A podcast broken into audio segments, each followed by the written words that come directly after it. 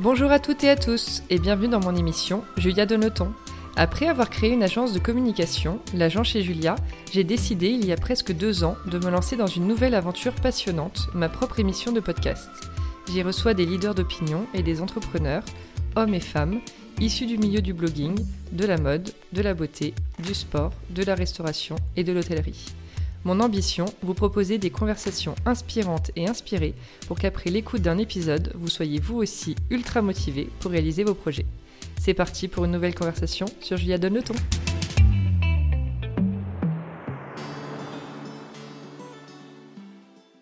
Hello à toutes et à tous Dans l'épisode du jour, nous replongeons dans le milieu de la beauté, du bien-être et de l'holistique avec Céline Julien, naturopathe et fondatrice de la marque Mathérapie. Imaginez pour le visage et pour le corps, les produits Mathérapie sont clean, bio et vegan et on va en parler plus amplement aujourd'hui. Hello Céline Hello Julia Et merci d'être avec nous Merci de me recevoir, je suis ravie. Est-ce que pour commencer, tu peux te présenter en quelques mots, un peu rapidement, mais nous parler de ton parcours et comment t'en es arrivé à créer ma thérapie Bien sûr. Donc moi je suis donc euh, J'ai 39 ans, j'ai une formation de naturopathe. Je me suis reconvertie à la naturopathie il y a 10 ans, bientôt 10 ans maintenant, et j'ai fondé une marque de soins cosmétiques et de compléments nutritionnels il y a 3 ans. Trois ans déjà. Trois ans déjà.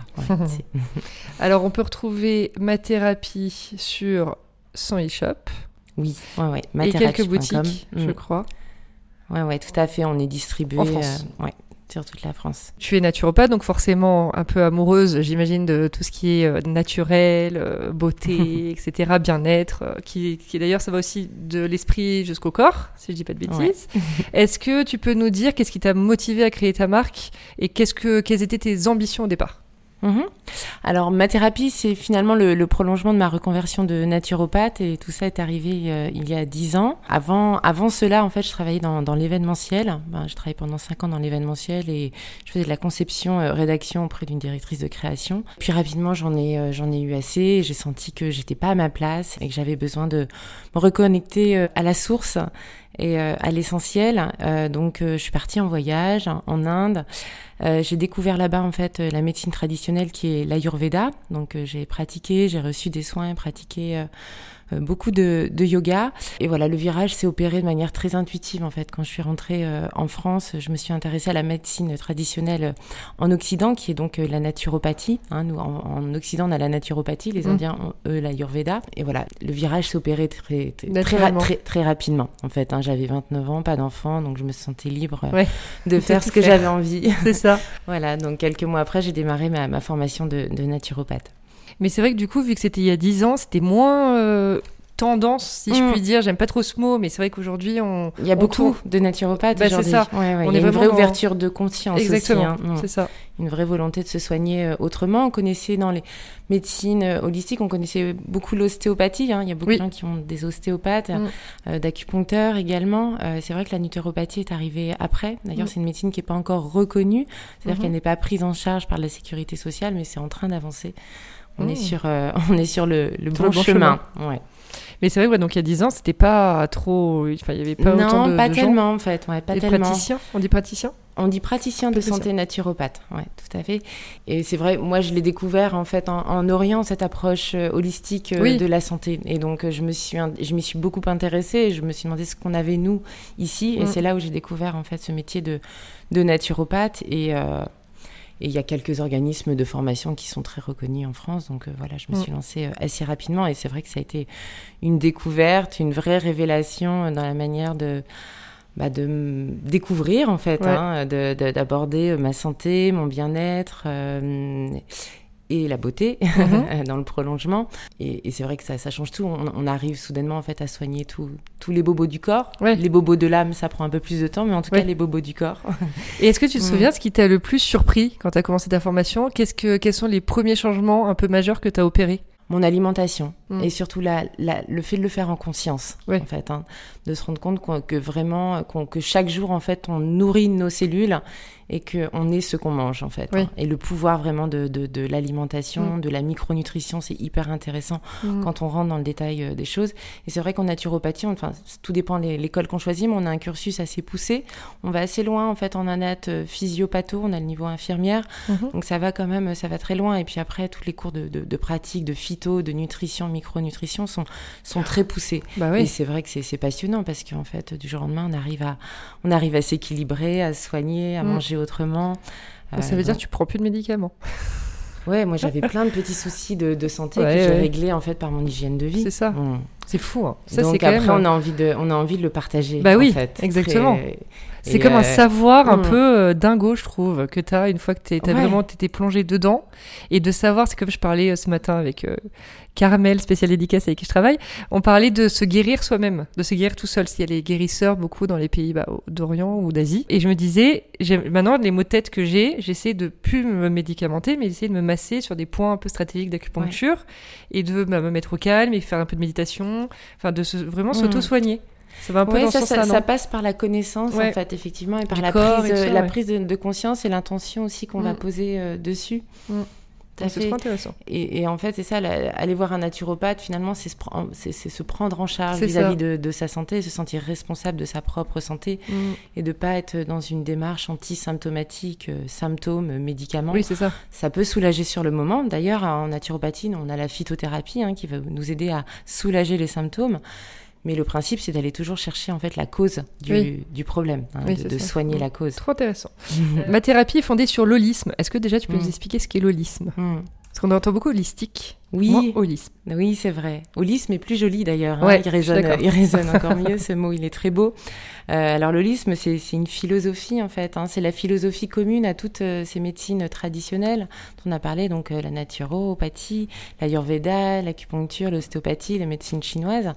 Euh, c'est appréhender l'être humain dans son ensemble en fait. hein. La enfin, le physique, le psychique, l'émotionnel et l'énergétique ne Mhm. sont ne sont pas séparables en fait, sont indivisibles.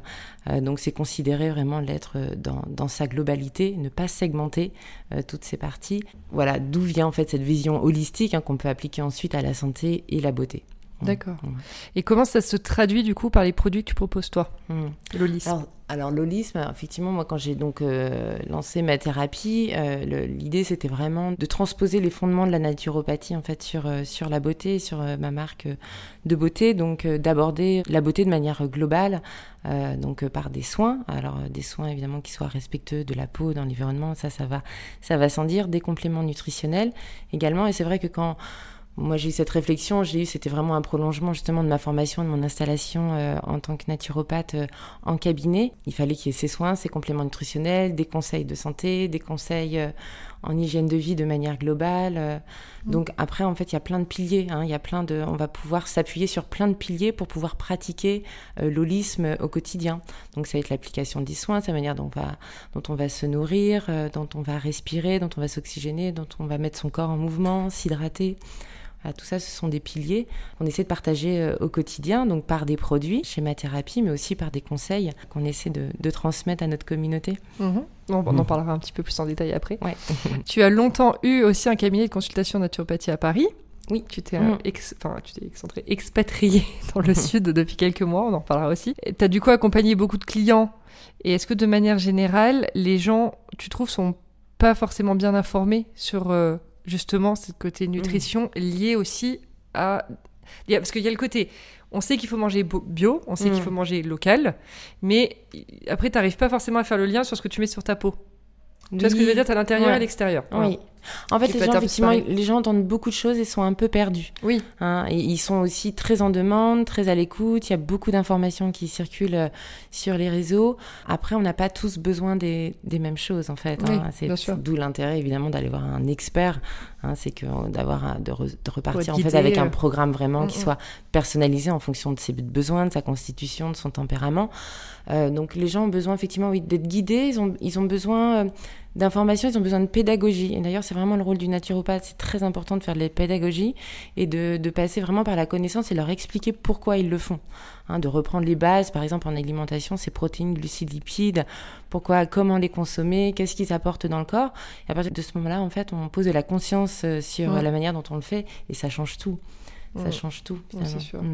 Et c'est vrai que là, on est quand même dans un. Bon, il y a eu la crise du sanitaire qu'on connaît, le Covid, le fait que je trouve les gens sont quand même beaucoup plus déprimés quand même avec Oui, ce que beaucoup. soit juste un confinement ou un couvre-feu Mhm. comme on vit actuellement on est en février je précise date de l'enregistrement comment est-ce que toi Parce que moi, je suis par, par exemple persuadée que les gens vont être, enfin, le- la santé mentale va être très importante, encore plus Hmm. après cette crise.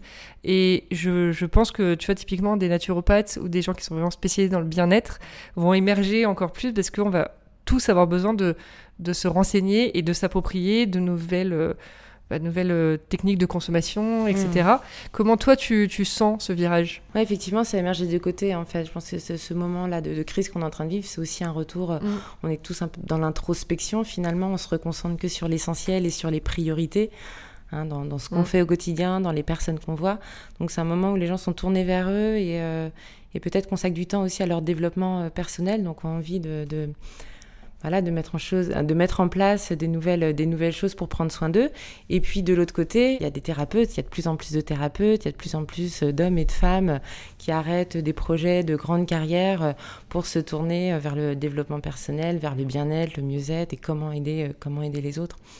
Donc effectivement, c'est la rencontre. euh, Ouais, ouais, des gens Les qui deux. vont pas bien et des Ouais, gens et des thérapeutes de ouais. ceux qui se révèlent euh, Mm. voilà euh, qui révèlent leur, leur vocation Mm. donc euh, donc C'est sûr un- que ça va exploser. hyper intéressant ouais tout ce qu'on voit là je trouve que il y a une Mm. ouverture de conscience qui est incroyable en ce moment sur tous les sur tous les sujets et même sur le spirituel et finalement tout ça ça faisait peur il y a quelques années et là ça fait plus du tout peur et finalement euh, on sait juste que c'est juste voilà c'est juste une intention qu'on pose euh, une conscience sur sur les Mm. choses qu'on met en, en, en application Ouais. donc à partir de là ça fait plus peur en fait Ouais, c'est vrai. Mm. T'as aussi lancé ta marque pour répondre aux besoins des clientes que tu avais en consultation, du coup. Oui, c'est ça. C'est vraiment partie d'une observation, en fait. Mm. hein. C'est que quand je me suis installée en cabinet, je me suis euh, spécialisée en, en nutrition, micronutrition, en aromathérapie.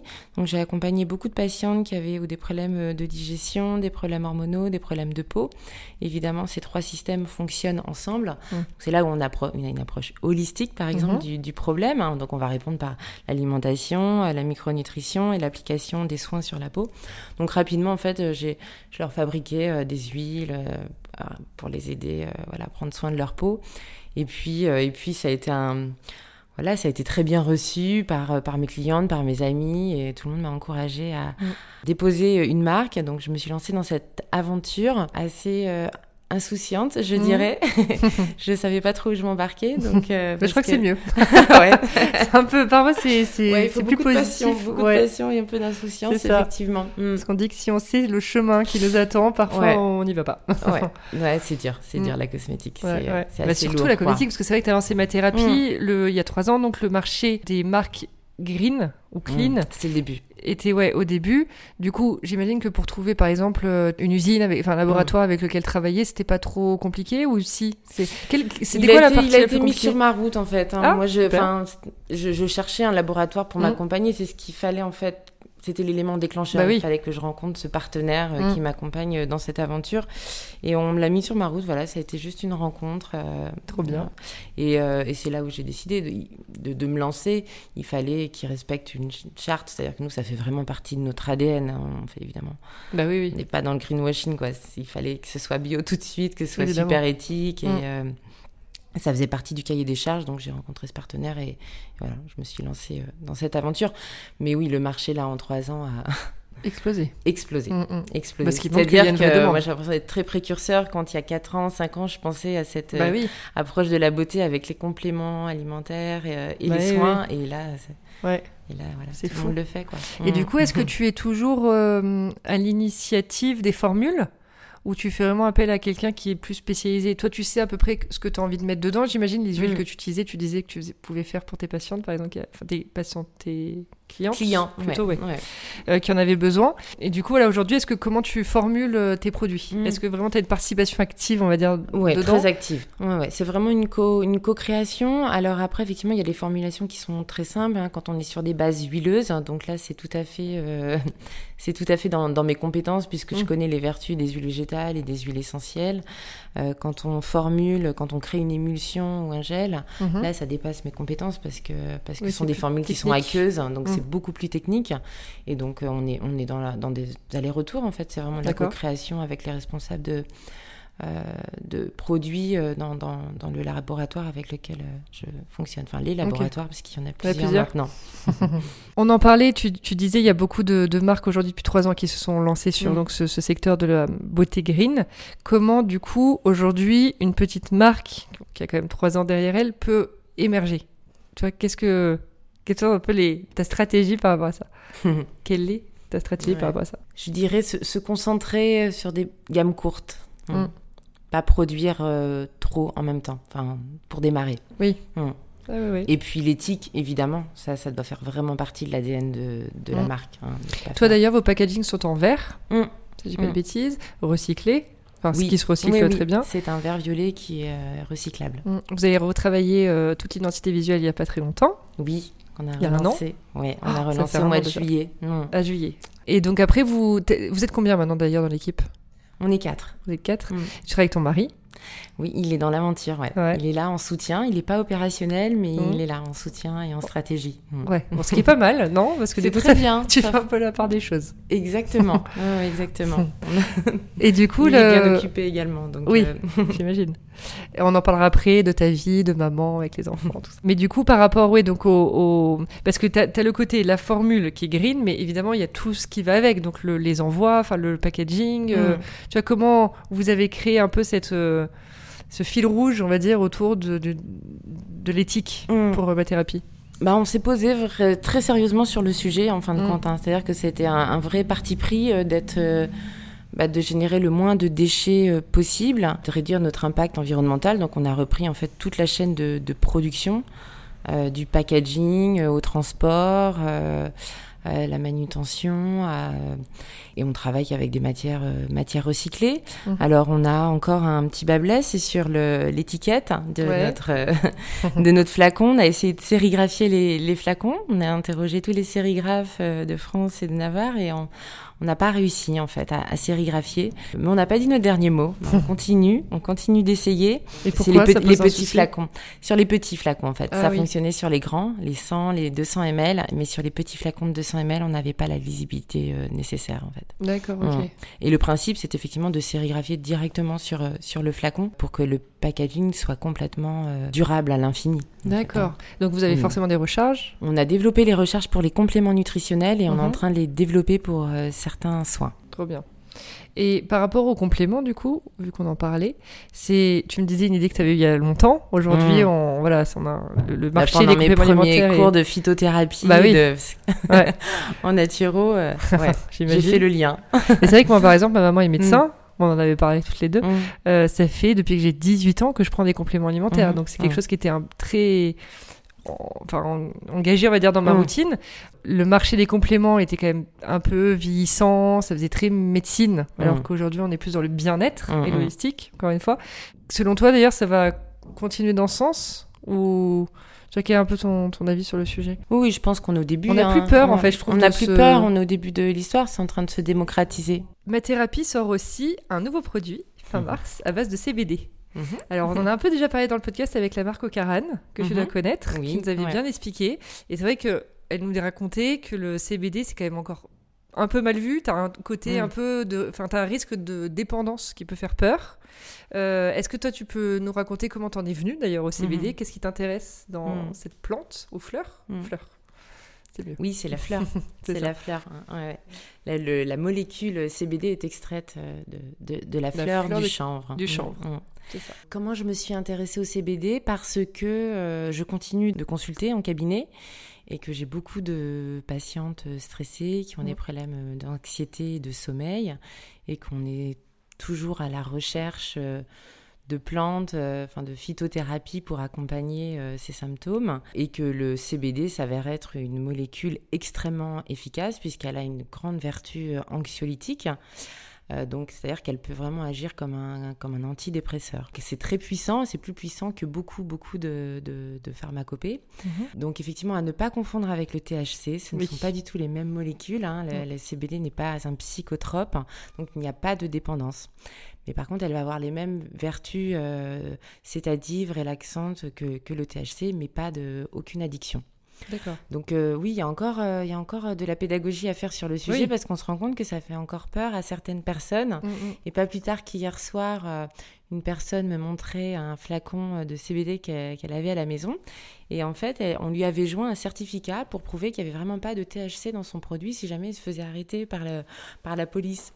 Donc ça veut dire que les marques, en fait, anticipent ça. Donc je trouve Ah que bah c'était oui, une oui. bonne idée d'ailleurs. Complètement. je vais m'intéresser au sujet. Complètement. Mm. Mais c'est vrai que je crois que c'est pas encore reconnu euh, par la loi, par exemple. Le... là, je le parle plus. Si Il y a on un, y a petit le- trouble en fait Ouais. encore. euh.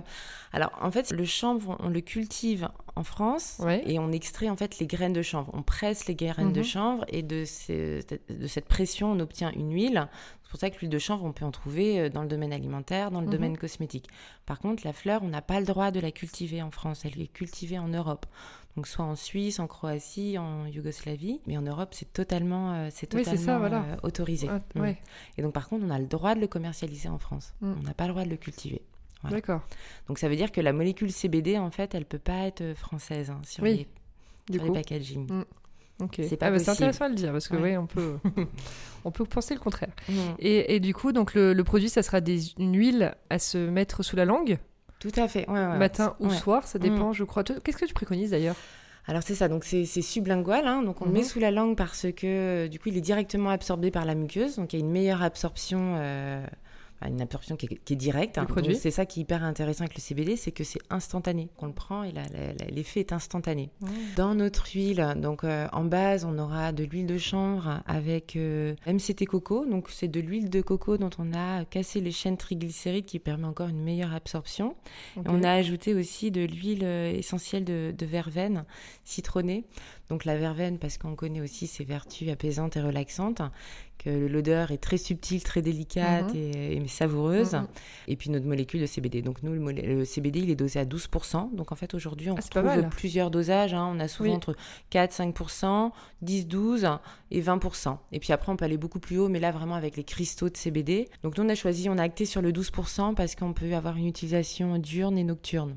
C'est intéressant. hein. C'est que c'est suffisamment concentré pour fonctionner sur le sommeil et fonctionner évidemment dans la journée. Tout dépend en fait après du dosage. Hein, c'est entre 1 et 3 gouttes. Alors après, CBD, en fait, c'est adaptogène, c'est-à-dire que le corps va s'habituer progressivement à la molécule et qu'on peut être amené en fait à augmenter le, le dosage. C'est pour Mm. ça que sur aucun packaging, ça c'est pareil, il y a de dosage en fait indiqué. hein. C'est la personne qui doit trouver son propre dosage. Donc on va commencer à une goutte et puis augmenter en fait progressivement les doses.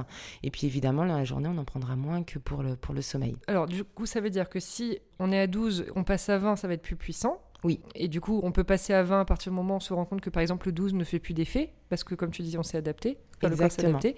Et est-ce que, du coup, pendant la journée, ça peut pas, parce qu'il y a des gens, je pense, qui ont peur que ça soit un peu euh, cassant, comment Oui. on dit, euh, Oui, ça les fatigue. hein. Ça Voilà. les fatigue, effectivement. Moi, côté gens- relaxant, mais trop endormissant. Ouais, c'est pour ça qu'il faut vraiment veiller au dosage et commencer Mm. par un tout tout tout petit dosage euh, sur la journée. Vraiment petit dosage. Après, ça peut être aussi des moments, euh, des moments où on n'est évidemment pas complètement dans l'action. en fait. Oui.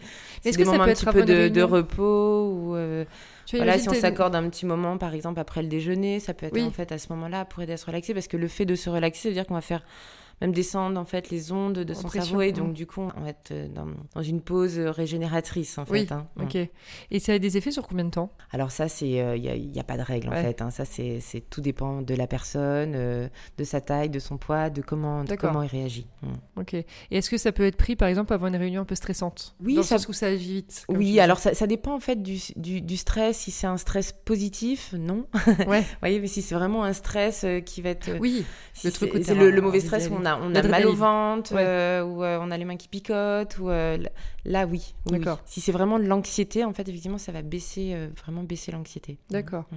Et donc, du coup, je reviens à ma précédente question, mais est-ce que tu conseilles, bon j'imagine que c'est en fonction des besoins des personnes, mais de le prendre plutôt le matin ou le soir, toi? Plutôt fin de journée. Fin de journée, Mm. toi Ok. Fin de journée, nous on l'indique aussi beaucoup pour le sommeil en fait. Oui. hein. là, c'est quand même le meilleur moment pour, euh, pour le prendre. Alors pourquoi? Parce qu'en fait, le, le CBD permet d'augmenter les phases de sommeil lent et profond.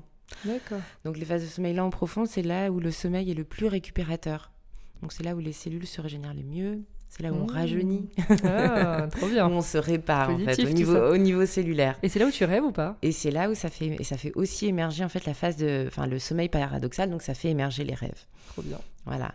Donc c'est là où c'est même intéressant parce que si on extrapole un peu, en fait, on travaille presque sur son développement personnel, Bah oui. puisque du coup on a plus accès à ses rêves, donc on peut décoincer en fait euh, certaines Débloquer situations choses, de ouais. vie, ouais, débloquer les choses. C'est trop cool. Mm. On apprend des choses. On peut l'associer aussi, par exemple, les personnes qui, pra- qui pratiquent la relaxation et le nidra yoga. Oui. Peut-être un bon moment en fait de le prendre justement pour laisser euh, la conscience Oui. s'évader un peu. C'est vrai, le Nidra, j'ai testé et c'est Mm. exactement ça. C'est lâcher prise et partir euh, un peu quelque part. Ouais. Et d'ailleurs, on va, en orga- on va organiser en fait des séances de bien. Yoga avec euh, le CBD. Donc, l'idée étant de créer un rituel, un Bien moment sûr. pour soi et de Trop connexion avec son espace intérieur. On va suivre tout ça de on va revenir un peu à toi. Donc on le disait, tu étais à Paris, Mhm. tu es parti habiter dans le sud, vers Avignon, si je dis pas de bêtises. Oui. Comment c'est alors cette vie?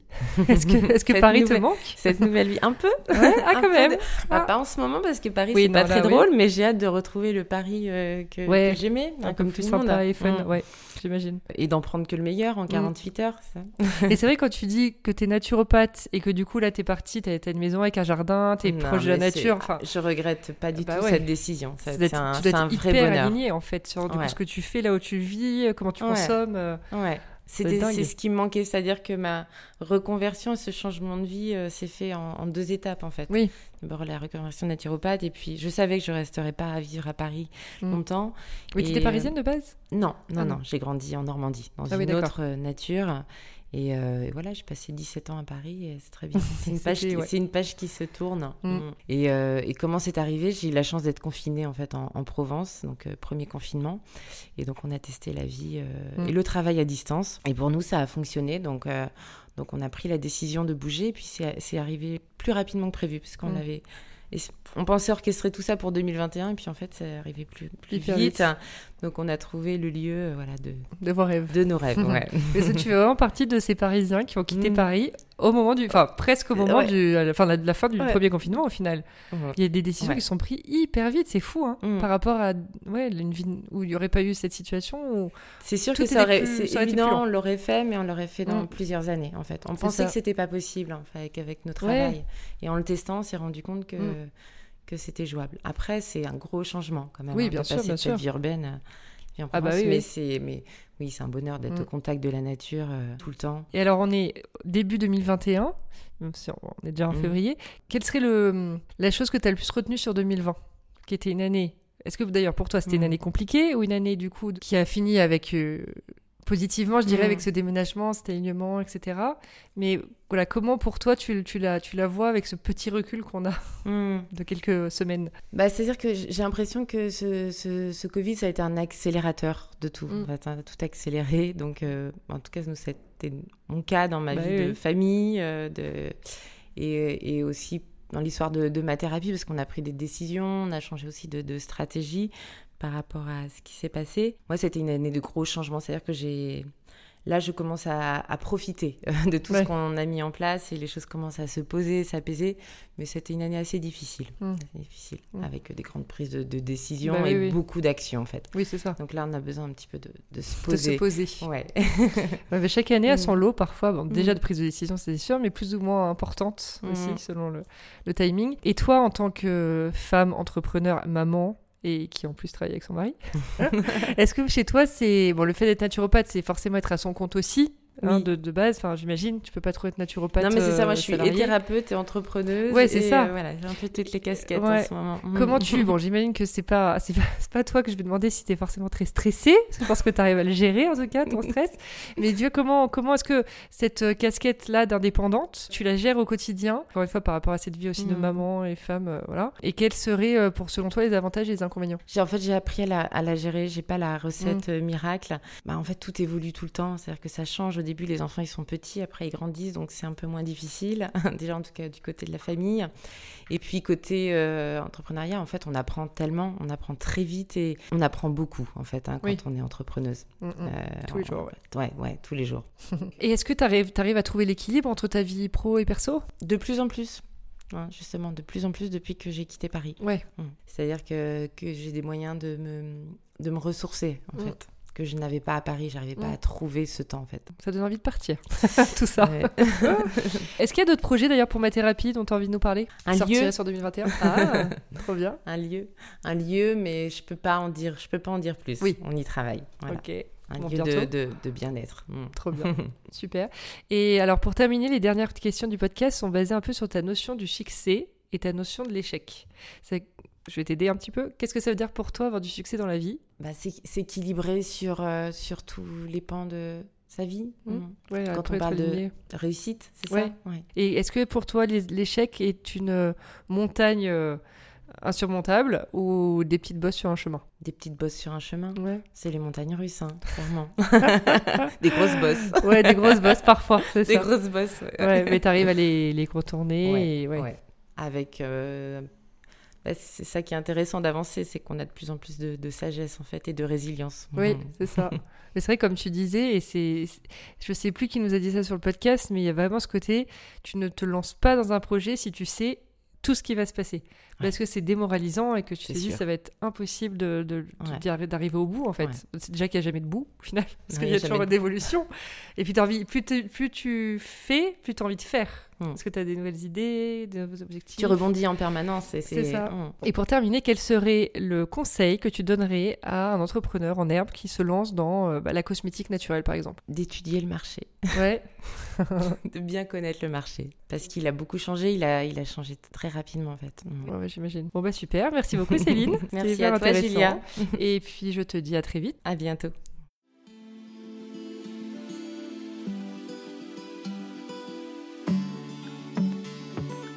Merci d'avoir écouté l'épisode d'aujourd'hui. N'hésitez pas à me laisser vos commentaires, avis et notes sur les plateformes de diffusion et sur mon compte Instagram, l'agent chez Julia. Je suis toujours ravie de vous lire. À bientôt pour une nouvelle conversation sur Julia Donne le ton.